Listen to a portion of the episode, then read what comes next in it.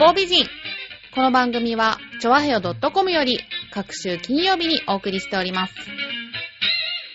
この番組は、音楽、美術、スポーツから、ボランティア、地域活動などジャンルを問わず、多方面で活躍するゲストを紹介する番組です。タイトルの八方美人は、韓国語では褒め言葉で、多彩多芸、彩色兼備などという意味です。はい。今日のゲストは、この方です。弁護士法人リーガルアクシスの弁護士の立石和彦と申します。よろしくお願いします。よろしくお願いいたします。立石和彦弁護士のプロフィールをご紹介いたします。徳島県生まれ、東京大学法学部卒、平成14年司法試験合格、平成18年、弁護士のいなかった徳島県南地域に日本弁護士連合会の支援を経て、現事務所の前身である公設事務所阿南ひまわり基金法律事務所を設立。現在は阿南市と徳島市の2つの法律事務所を運営しております。ということで、今回は若手弁護士さんへのインタビューということでですね、引き続き、インテリジェンスな月でお送りしております。立石弁護士、今日はよろしくお願いいたします。よろしくお願いします。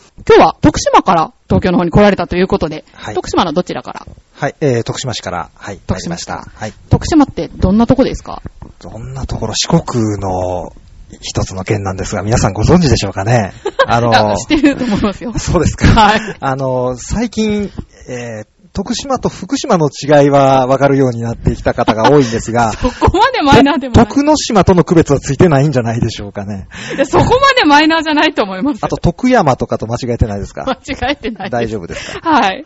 私も一回行きました。徳島の名物は何なんでしょう名か物は何を置いてもやはり阿波踊りですよね。あー、なるほど。阿波踊りが徳島の発祥の踊りだということを知らないで阿波踊りを見てる方いらっしゃるかと思うんですが、発祥が徳島県なんですね。じゃあ、当然、立石さんも。はい。あの、私も学生時代に、えー、東大連というその東京大学の学生のこのグループの連長、グループ長を務めました。今も、あの、仕事で、あの、弁護士会の連というのがありますので、あの、弁護士会として、えー、阿波踊りを毎年踊っております。じゃあもう徳島の方ってみんな阿波踊りできるんですか？あのね、えー、こちらの方は、あの、小学校の運動会とかで、おそらく、あの、フォークダンスを、小学校5、6年生ぐらいの時にされるんじゃないかなと思うんですけど、うんはいあれは徳島県の場合は阿波踊りをやるんですよ。あ、そうなんですかだから、大体の県民は、その基礎を叩き込まれているので、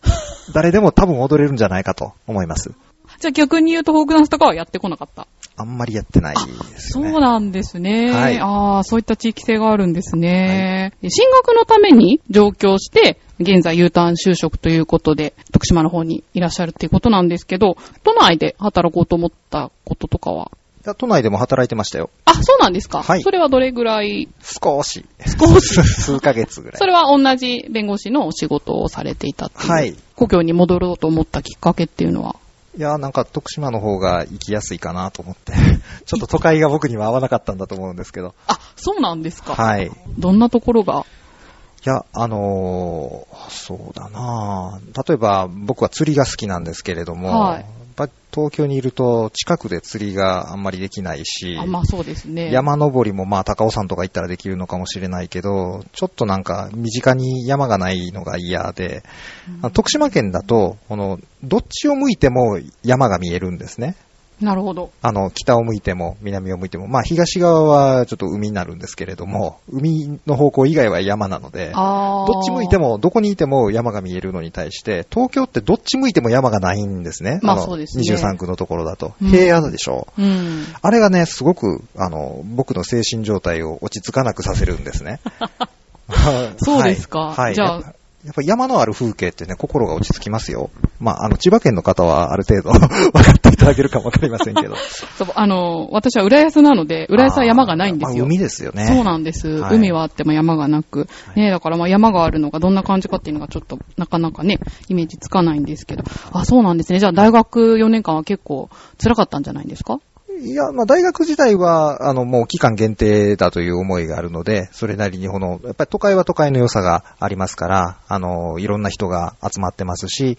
ああの、芸術文化とかも味わうには適した場所だしうん、経済活動も活発だし、まあそういう側面を楽しむという期間でしたね。あ、なるほど。で、弁護士のいなかった徳島県南地域ってありますけど、はいいなかったんですか、弁護士さんが？あ、いませんでした。あーそうですか。あの、説明しますと、うんあの、弁護士が、あの、その、裁判所の支部単位で考えた場合に、えー、まあ、徳島県だと徳島市に本庁がありまして、えー、西側に、えー、美馬支部というのがあって、県南地域は、えー、まあ、この阿南支部っていうところがあって、つまり3箇所、この、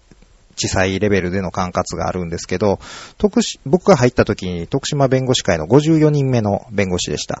で、その分布を見てみるとですね、徳島市内に53名、うん。で、美馬支部内に1名、で、阿南は0だったんです。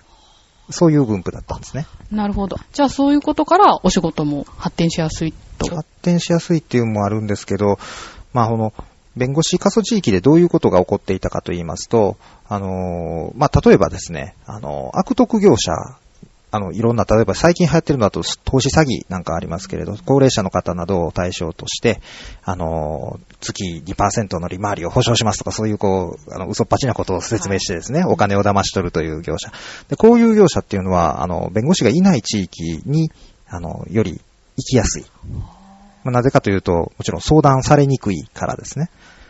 そうすると、あの、バレにくいから、やはりそういうところの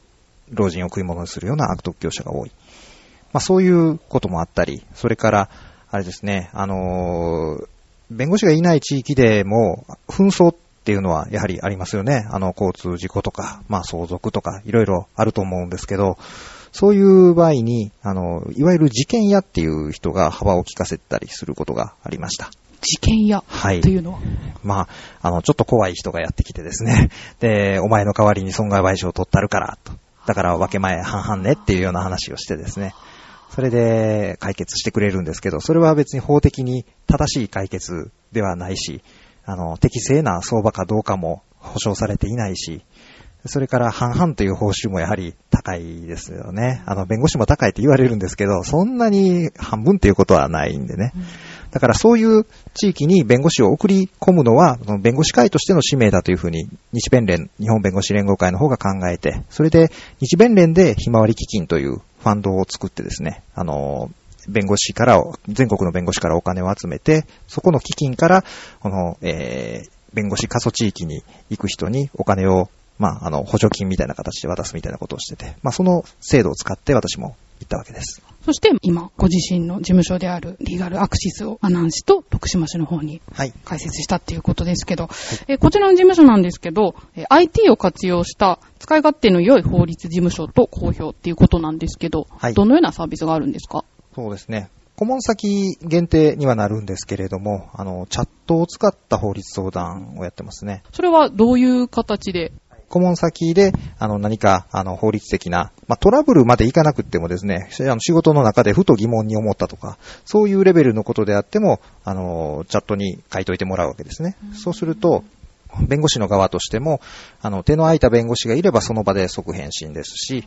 あの、いなけ、いなくても、まあ、この、利益がちゃんと残ってますので、あの、手の空いた時に手の空いた人が返信するというようなサービスをしております。こちらの事務所、若い弁護士さんが多いような。そうですね。まあみんな、えっ、と、40弱ぐらいから、まあ若い子だと28歳かな。はい。若い方がいると、やっぱり IT に長けてる方も多いんでしょうから、ニーズは。それはそうでもないんですけど、そういうもんでもないですか？はい。ちょっとうちの事務所は特殊じゃないかなと思います。そういうもんなんですね、はで。ちなみに最近はどんな案件が多いんでしょうか？そうですね。あの、IT 事業者の方の相談が比較的多い事務所なので、あの、ウェブの利用規約を作るとかですね。あと、この業務提携をするとか、あと、あの、知的財産のライセンス契約をするとか、そういう、その契約書関係の案件多いですね。じゃあ、得意分野はどちらかというと、うんそういう。そういう分野ですね。あとは、まあ、あの、田舎の事務所ですので、あの、いろんな、この身近な法律問題に対して、総合的に対応できるということもあります。まあ、この相続とか、離婚とか、交通事故とか、破産とか、そういうことです。今まで扱った中で印象に残った事件とかって、あの、言える範囲でいいんですけど。言える範囲ですか？難しいですかね。うん、あの、すごくダメだったのは、あの、飲酒運転の、あの、刑事事件の弁護をしたんですけれども、飲酒運転って、あの、最近非常に、あの、厳しくってね、あの、一回やっただけでも、あの、何十万という罰金が来ますし、二回やったりしてしまうともう大体起訴されてしまうんですね。普通のいわゆるテレビドラマで見るような裁判を受けることになるんです。で、その人はこの裁判までもうすでに行っててですね、もう二度としませんとか言って裁判所で約束をして、決心をして、それで次回期日に判決言い渡しをしますって言われたその後で飲酒運転をして、で、もう一回逮捕されちゃったっていう人がいてね。なんか、ね、僕がやったことは何だったんだろうって思いましたね。本当ですね。がっかりしたことがありました。ああ、そうですか。んもうちょっと嬉しかった話もしましょうかね。あーはいはい お願いしますはい。やっぱりあのー多重債務の案件が、あのーえー僕が事務所を開設した当初は非常に多くって、平成18年とか19年とか、それぐらいのことなんですけど、や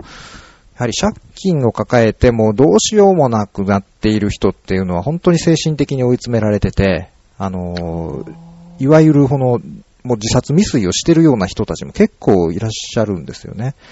でも、あの、これは法律上払いすぎになってるから、あの、もう返さなくていいですよっていうお話をした瞬間に、こう涙をボロボロってこぼすような方とか、なんかもう老夫婦でね、あの、何十年も返してきたけれども、あの、もう昨日だって、あの、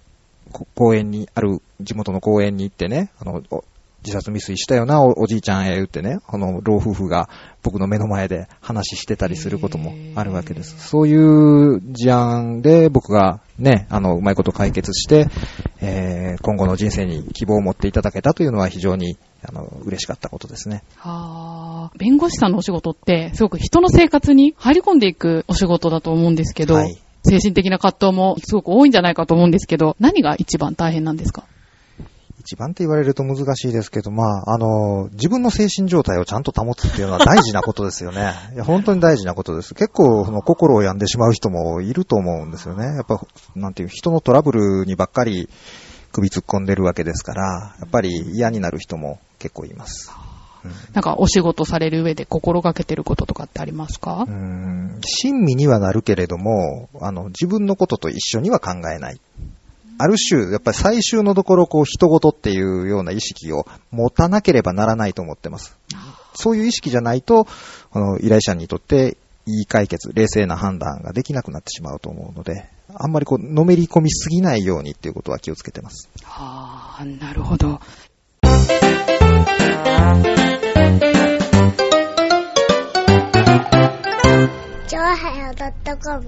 そもそも弁護士になりたいと思ったのは？なぜなんですか？うーん、僕は試験が得意だったんですね。司法試験が受けてみたかったとかそういった感じ？うん、あのーうん、受験が得意でね、僕、これちょっと自慢なんですけど、あのー高校の時に全国模試で1位になったこととかあるんえー、ですよ。すごーい。だからすごく勉強が得意で、で、勉強が得意なのを活かす職業になんかつこうと思ってまして、まあそれの選択肢の一つとして、弁護士があったということです。へー、なんか言ってみたいですね、そんなこと。ねそうですか僕も本当に1位取っといてよかったと思います。これも持ちネタとしてね、一生いけるでしょう。本当ですよね。はいあー、すごい、じゃあ、徳島では振動と呼ばれたみたいなそうで。もないんですけどね。そうなんですか？はい。そうですか。じゃあ、現在の関心を教えてくださ現在の関心。うーん。僕は趣味が、あとはね、料理をしているんで、料理が関心事ですね。い。へー。ご自分で作られる？そうです。あそうですか？得意料理は？得意料理、僕何でも作るんですよ。あの、最近得意なのは、あの、肉の火入れ。火入れ？火入れ、火をどう入れるかっていうことですね。あー、ステーキみたいな。そうですね。あの、塊肉に柔らかく低温で中まで火入れしてるけれども、あの、硬くはなってないっていう、そういうやつです。それ、例えば、どういう料理に仕上がるんですか？その、まあ火入れをやった結果まあ、なんとかの、何々のローストとかそういう名前がつくやつですね。へへー。タンパク質の変性温度というのがあって、あの、いろんな説がまああるけど、肉の種類によってこの、だいたい42度から68度ぐらいの温度帯で、あの、熱することができると、火は通ってるけれども柔らかい状態が維持されてるっていう、そういうやつをやってます。そんなこと考えて料理するんですか？そうです。そうですか。なんか、料理の仕方までインテリなんですいね。料理は科学ですから、あの、そのルールに従ってやれば、あの、そこそこ狙い通り行くんです。僕は別にそんな技術はないんですけど、だから技術がない分、まあ、この、そういう知識とか、そういうこう科学の知識とかのレベルで勝負をすると、なかなか美味しいものができるんです。へー。他にもそういったものってありますか？料理以外でも、その、例えば、立石弁護士の知識が活かせるような趣味というか。はは そうですね。あの、体を鍛えることは、あの、ぼちぼちやってました。トライアスロンをやったりとか。あそうなんですかはい。マラソンをやったりとか、そんなことはしました。まあそういう時にですね、トレーニングの仕方なんかは、確かに、あの、まず僕は理論から入りますので、はい。あのー走る時にこう、脈拍をいくつぐらいにすればいいのかとかですね。あと、あ、の、こう、クロールのフォームは、こう、どういうフォームであれば、こう、理論的に一番、こう、推進力が得られるかみたいなことは、研究しますね。あそうですか、はいコーチとかになれそうですね。いやー、そうですかねち。なみにその、走るのにいい脈拍っていくつぐらいなんですか？あー、それはね、人によって違うのかな？まあ、そうですね。僕の経験だと、その、だいたい、あの、にえー220マイナス年齢かける0.6から0.8ぐらいで走るのがいいと言われてまして、僕今38歳ですから、220-38は182で、182×0.6 で言ったらだいたい110ぐらいなのかな、脈拍が。で、110、で、0.8だと、100えっ、と、何本なるのかな。よくわかりませんけど。まあ、だから130とか140とかぐらいの脈拍で走ってると、だいたいずっと走れるんですね。へー。永遠にあ永遠じゃないけどそうですかあれ、トライアスロンって何キロでしたっけ？トライアスロンは、あの、いわゆる僕が出てるのはオリンピックディスタンスというやつで、えー、スイムが1.5キロ、で、えーバイクが40キロ、で、ランが10キロですね。すごいですね。文武両道ですね。